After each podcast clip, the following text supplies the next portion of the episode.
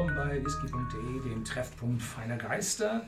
Und heute sehen Sie gleich vier Flaschen bei uns auf dem Tisch. Mhm. Und es sind Flora- und Fauna-Flaschen. Und warum probieren wir die jetzt wieder? Sind ja schon probiert vor langer Zeit. Nun, wir probieren sie wieder, weil jetzt die Versorgung mit diesen Whiskys besser werden soll, weil der ja, Hersteller, der Abfüller, äh, sich jetzt mehr dazu committed hat, sie auch in Zentraleuropa besser zu unterstützen und zu vertreiben.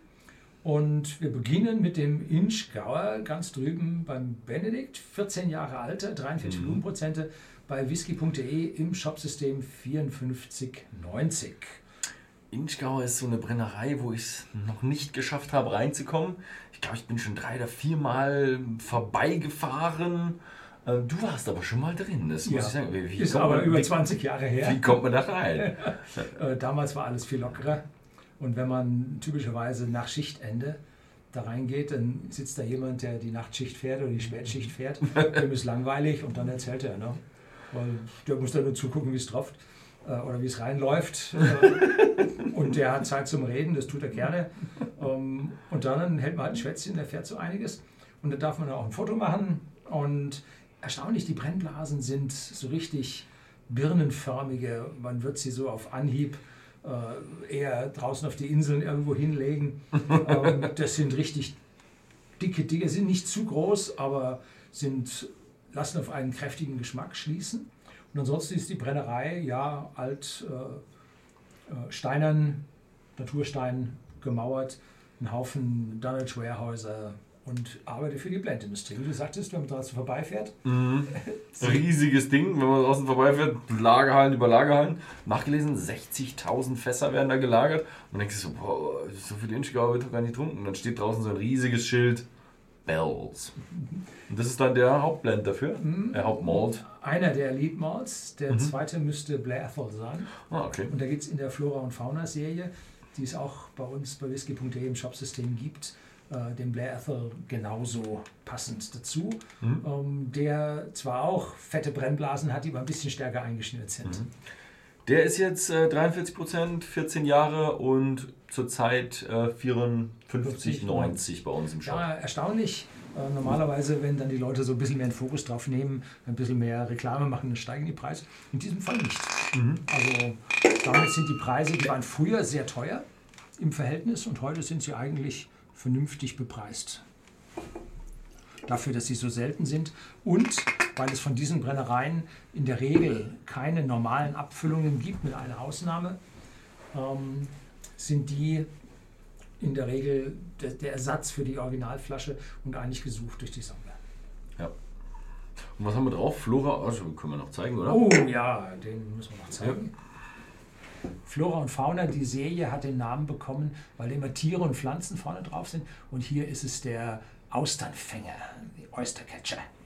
Dann ein Küstenvogel, ein Seevogel, der da äh, im Prinzip nach den Muscheln sucht. Ist der wirklich Oystercatcher? Mhm. Ja, Austernfänger, okay. Ja gut, ob der immer nur Austern fängt, ich glaube, der mit seinem langen Schnabel stochert er auch im, im Sand und, und sucht eine Schnecke oder sowas. Mhm. Ja, wenn jemand einen zitrusfruchtigen Whisky sucht, ja, das ist einer. Doch ziemlich massiv. Ähm, so, ich würde eher sogar sagen, so Limone, Limette. Also das hat pH 3,5, wer damit was anfangen kann. Also so kommt es einem vor. Mhm. Das ist schon eine ziemliche Zitrusnote. Hm? Ja, es ist ähm, eine Limone, definitiv. Für mich ist es aber auch, also definitiv frische Früchte, was einem erstmal so auffällt, frische Früchte, aber so ein bisschen vergoren. Es erinnert so ein bisschen an Rohbrand ohne den Alkohol, überhaupt keine alkoholische Note, aber diese Birne ist noch mit drin, aber ein bisschen mehr vergoren und dann gemischt mit so einer saftigen Limone. Also dieses zitrusfruchtige, dem fruchtigen insgesamt. Also ich finde ihn wunderschön. Ich hätte ihn jetzt erwartet mit diesen ganzen fetten Brennblasen, hätte ich jetzt viel würziger erwartet. Werden wir gleich sehen. Na, mal sehen, ne? Prost. Prost.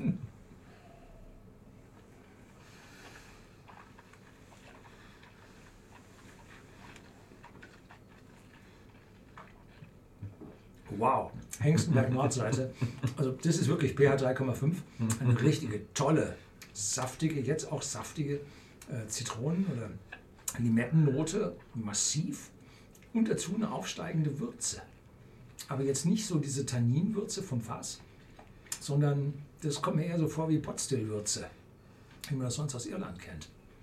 Also der ist würzig, aber nicht im Abgang eichig. Also toll. Also der ist weitaus würziger als die Nase das der nun erwarten lässt. Im Antritt finde ich ihn schön saftig, fruchtig, so wie die Nase es verspricht.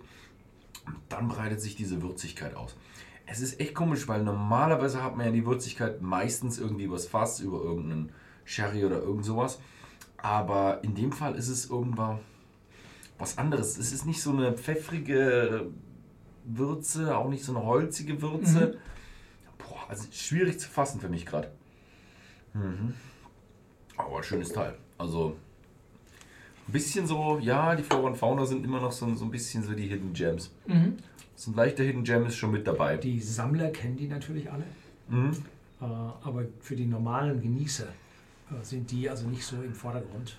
Äh, Schwierig zu fassen. Aber toll, dass der Eigentümer der Brennereien, der auch der größte Spirituosenproduzent der Welt ist, äh, dass der äh, uns diese Whiskys in so individueller Form zur Verfügung stellt und damit die ganze Geschichte dann für den Hersteller auch finanzierbar bleibt, äh, haben die alle die identische Flasche, die identische Kapsel obendrauf. Die Etiketten sind sehr, sehr vergleichbar gestaltet, auch wenn sie unterschiedliche Größe haben. Das heißt, die laufen über eine Abfüllanlage.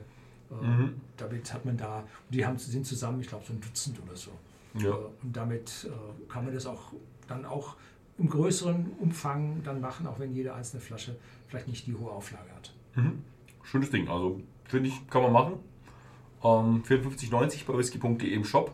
Schaut mal vorbei. Vielleicht ist die Flasche auch was für euch. Ihr müsst aber auf jeden Fall diese Zitronennote im Whisky mögen. Sonst ist die Flasche nichts für euch. Okay. Vielen Dank fürs Zusehen und bis zum nächsten Mal.